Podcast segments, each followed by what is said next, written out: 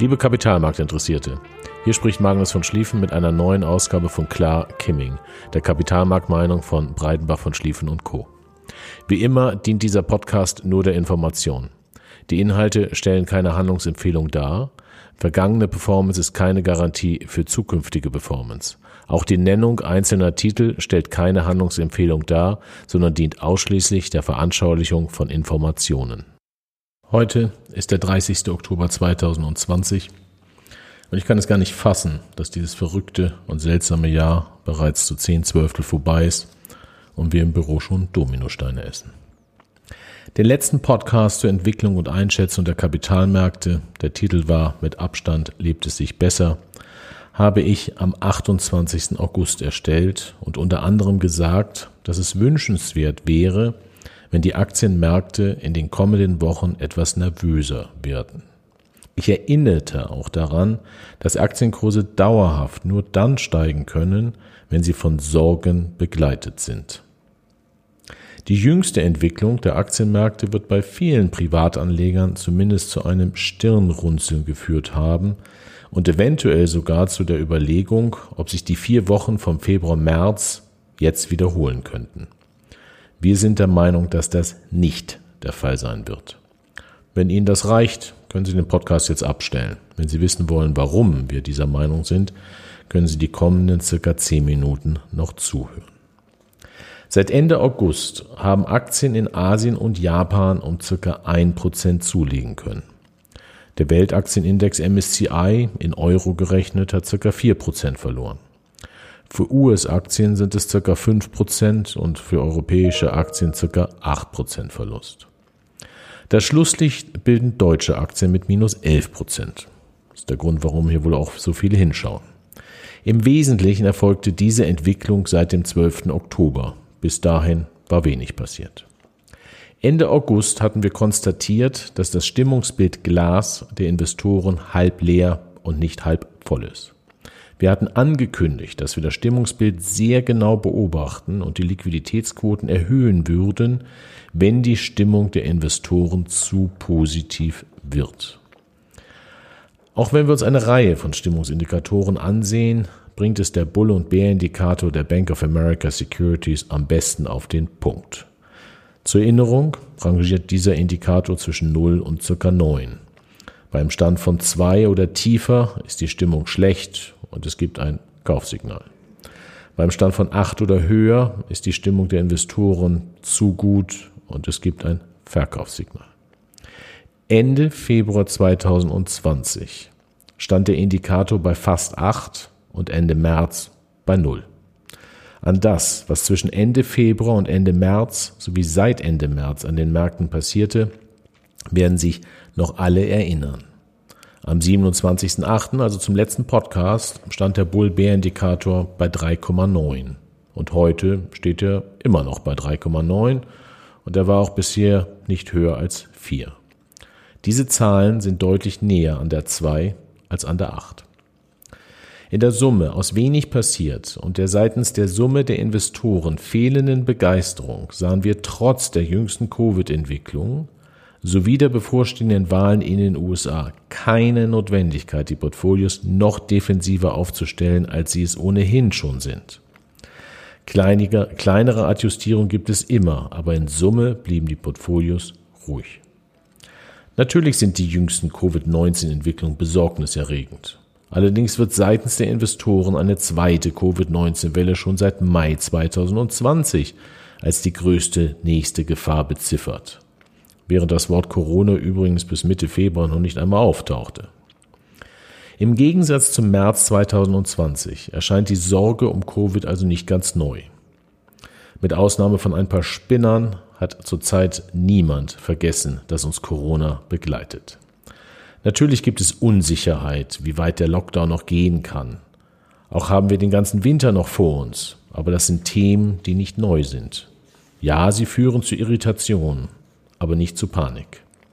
Für das Sorgenkorsett ist es übrigens wichtig, dass die Sorgen auch immer mal wieder benannt und diskutiert werden.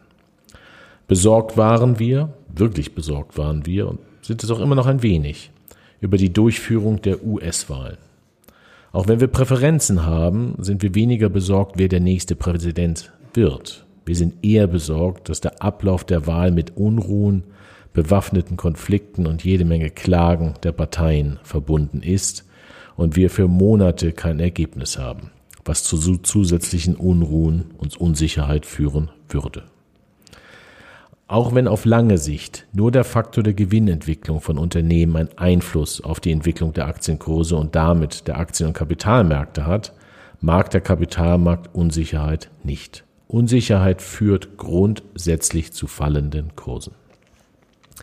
Wie es scheint, haben aus Sorge vor Unruhen sehr viele US-Amerikaner vorsorglich bereits gewählt. Von einem White House Analyst der Investmentbank JP Morgan konnten wir diese Woche in einer Videokonferenz erfahren, dass bereits 50, 50 Prozent der US-Bürger gewählt haben.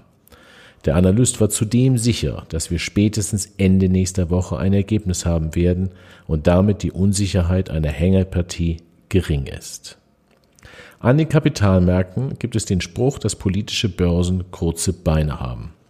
Sofern der JP Morgan Analyst recht behält, wird die politische Börse der nächsten Woche sehr kurze Beine haben. Was passiert nach der Wahl in den USA? Sie werden von uns jetzt keine politischen Statements hören, wobei sich nach Ansicht vieler Analysten noch viele Menschen wundern werden, wie viele politische Gemeinsamkeiten die beiden Bewerber für das höchste Amt in den USA haben. China ist dabei nur ein Stichwort. Wir fokussieren uns hier auf die Entwicklung der Unternehmensgewinne und blicken dafür zurück.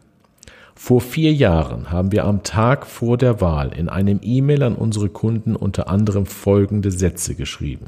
Erstens, Sie werden uns für vollständig verrückt erklären, aber wir raten im Falle eines Sieges von Donald Trump Aktien zu kaufen. Warum? Donald Trump plant, die Unternehmenssteuern deutlich zu senken. Der Kapitalmarkt wird das auf Dauer nicht ignorieren können. Eine Senkung der Unternehmenssteuern bedeutet höhere Gewinne. Ganz einfach, steigen die Gewinne der Unternehmen um 10 Prozent, müssen deren Aktienkurse auch um 10 Prozent steigen. Und der dritte Satz war, da Trump möglichst viel deregulieren will, werden die ersten zwei Jahre unter Trump alle Chancen haben, für die Wirtschaft sehr gut zu werden. Anschließend wird das nach massiver Deregulierung übliche Marktversagen Versagen auf einen hilflosen Despoten treffen. Das will ich jetzt weiter gar nicht kommentieren. Der Aufschwung hat länger als zwei Jahre angehalten und nicht dieses Marktversagen hat zu Hilflosigkeit geführt, sondern Covid-19. Wir hatten kein Covid-19 erwartet und schon gar nicht, dass ohne und mit Covid-19 US-Technologieaktien die höchste Performance zeigen werden. Übrigens sind seit der letzten US-Wahl US-Aktien um 50 Prozent gestiegen und Aktien in Europa gar nicht. Hier zeigt sich, welche Auswirkungen die US-Steuerreform, der, US, der Technologievorsprung der USA sowie die Flucht in Technologieaktien hatten und wie wichtig es grundsätzlich ist, global investiert zu sein. Nur in Technologieaktien investiert zu sein, ist aber auch nicht ganz ungefährlich. Die Kehrseite der Steuerreform in den USA sowie der seit 2008 bestehenden hohen Staatsausgaben ist, dass die USA extrem hoch verschuldet sind. Als Randnotiz sei angemerkt, dass sich die Verschuldung der USA seit 2008 gemessen in Prozent des Bruttoinlandsprodukts fast verdoppelt hat. Entsprechend ist es egal, wer Präsident der USA wird, beziehungsweise welche Regierung in die, Parlamente, in die Parlamente gewählt wird. Früher oder später werden die Steuern erhöht werden müssen. Ein Joe Biden wird das Thema eher angehen, als es ein Donald Trump eigentlich machen müsste. Wenn wir also vor vier Jahren geschrieben haben, dass der Kapitalmarkt eine Steuersenkung nicht ignorieren kann und wird, gilt das Gleiche natürlich auch für Steuererhöhungen. In einer Reihe virtueller Investmentkonferenzen großer Vermögensverwalter wurde deutlich, dass die Erwartung besteht, dass eine demokratische Regierung die Hälfte der Steuerreform wieder zurücknehmen wird. Gemäß Analysen einiger Vermögensverwalter werden Unternehmensgewinne damit im Schnitt der US-Unternehmen um circa 10 Prozent belastet werden. Für einige Sektoren wird das mehr sein und für andere weniger. Das wird sich dann alles noch zeigen. Aber auch die, und zudem haben die Demokraten bereits angekündigt, globale Einkünfte von Unternehmen stärker besteuern zu wollen. Das wird Unternehmen unterschiedlich belasten. In Summe können wir für uns festhalten, dass es gute Chancen gibt, dass die US-Wahlen weniger störend werden als weiterhin angenommen. Auch wenn die zweite Covid-19-Welle insbesondere uns Europäer beschäftigt, scheinen sich Investoren damit weitgehend abgefunden zu haben. Der Kapitalmarkt erwartet, dass Joe Biden und seine Demokraten gewinnen. Also ist auch ein Teil der zu erwartenden Steuerpolitik bereits berücksichtigt. Gewinnt Donald Trump, werden die Kapitalmärkte sehr wahrscheinlich nicht negativ reagieren, tendenziell sogar eher positiv. Mittelfristig können Unternehmensgewinne allerdings nicht nur durch höhere Steuern, sondern auch durch Inflation belastet werden. Dazu etwas Interessantes. In zwei der von uns verfolgten Investmentkonferenzen war Mario Draghi ein Gastredner. Auf die Frage, was seine größte Sorge sei, antwortete der Mann, der acht Jahre lang nichts anderes gemacht hat, als deflationäre Tendenzen zu bekämpfen, mit dem Wort Inflation. Das sollte vielen zu denken geben. Warum es zur Inflation kommen kann, wollen wir hier und heute gar nicht behandeln. Wir könnten das, aber wir wollen die Geduld der Zuhörer nicht zu sehr strapazieren. Auch wenn die Zentralbanken bereits angekündigt haben, dass sie durch die fehlende Inflation der letzten Jahre einen Inflationspuffer hätten und die Zinsen bis mindestens 2023 bei Null oder nahe Null belassen werden, müssen die neuen extrem preiswerten Schulden irgendwann entweder durch Überschüsse oder durch neue Schulden abgelöst werden. Ob letztere dann immer noch so preiswert wie heute sind, werden wir leider erst in circa zehn Jahren wissen. Unsere aktuellen Finanz- und Wirtschaftsminister wird das dann aber nicht mehr interessieren. Sie werden ihre inflationsgeschützten Pensionen beziehen. Für den Anleger heißt das, dass der Fokus einmal mehr auf reale Vermögenswerte liegen sollte, denn nur solche haben einen Inflationsschutz, wozu insbesondere Aktien, also die Beteiligung an einem dem Unternehmenserfolg von Unternehmen gehören. Wird Inflation ein Thema, sollte der Fokus auf Geschäftsmodelle sein, die eine Steigerung der Produktionskosten an ihre Kunden weitergeben können. Grundsätzlich sollte der Fokus auf Geschäftsmodelle sein, die auch in schwierigen Wirtschaftsphasen oder Rezessionen relativ ertragsstabil, andere nennen das resilient sind. Die Kombination aus Ertragsstabilität, Preisdurchsetzungskraft und solider Bilanz wird jedes Portfolio robust machen. In solche Unternehmen investieren die von uns ausgewählten Fondsmanager und Vermögensarbeiter.